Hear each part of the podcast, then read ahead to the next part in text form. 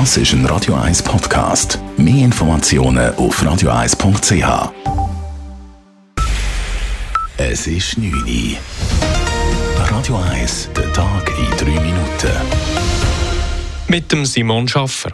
Der Bundesrat hat sich heute an seiner Sitzung zum ersten Mal eingehend mit den sogenannten Corona-Leaks befasst. Dabei betonte Gesundheitsminister Alain Berset erneut, dass er von möglichen Indiskretionen aus seinem Departement an das Medienhaus Ringier keine Kenntnis gehabt habe. Gestützt auf diese Angaben wolle der Bundesrat die Geschäfte auf der Grundlage des wiederhergestellten Vertrauens weiterführen, erklärte Bundesratssprecher Andre Simonazzi an der anschließenden Medienkonferenz. Alain Berset selber wollte sich zum Inhalt der Sitzung nicht groß äußern. Ich habe im Rahmen des Bundesrates auch eine ziemlich lange Diskussion geführt, wo ich einfach äh, gesagt habe, was ich, was ich äh, mal zu sagen habe zu diesem Punkt. Und dann es gibt die Kommunikation, die Herr Simonazzi gemacht hat. Berse fügte aber noch an, dass er die Untersuchung durch die Geschäftsprüfungskommissionen begrüße und dass er dabei vollumfänglich Auskunft geben werde.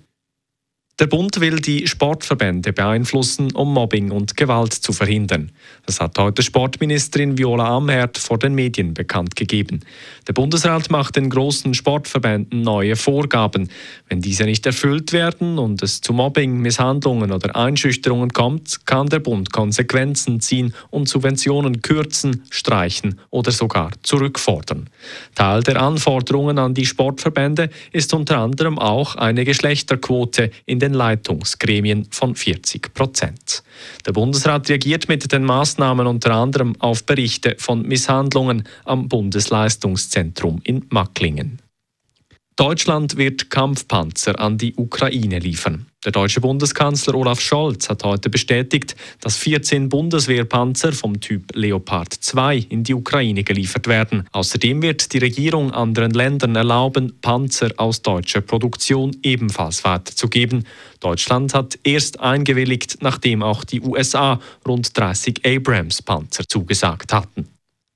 Bei einer Messerattacke in einem deutschen Regionalzug sind am Nachmittag zwei Menschen getötet und sieben weitere verletzt worden. Der Angriff ereignete sich bei der kleinen Ortschaft Brockstedt in Schleswig-Holstein. Der Täter griff offenbar noch im fahrenden Zug mit dem Messer an. Der Zug konnte angehalten werden, der Täter wurde verhaftet. Er saß laut Medienberichten noch vor rund einer Woche in Untersuchungshaft. Eine weltweite Störung bei Microsoft hat zu einem Ausfall zahlreicher Dienste des Softwarekonzerns geführt. Dies berichten verschiedene Online-Portale und Nutzer auf sozialen Netzwerken. Microsoft hat bestätigt, dass das Netzwerk weltweit gestört ist. Eine Lösung wurde gegen Mittag gefunden. Radio 1 Wetter. Nach einer bewölkten Nacht liegen Temperaturen morgen morgen dann um einen Gefrierpunkt. Morgen durch den Tag liegt Hochnebel mit einer steigenden Obergrenze auf 1500 Meter. Aus dem Hochnebel kann es dann örtlich auch ein bisschen nieseln oder teilweise sogar leicht Schnee rieseln. Das bei Temperaturen um die 2 Grad in Zürich. In der Höhe ist es morgen zuerst sonnig, im Verlauf des Tages wird es dann vermehrt Wolken verhangen. Das war der Tag in 3 Minuten.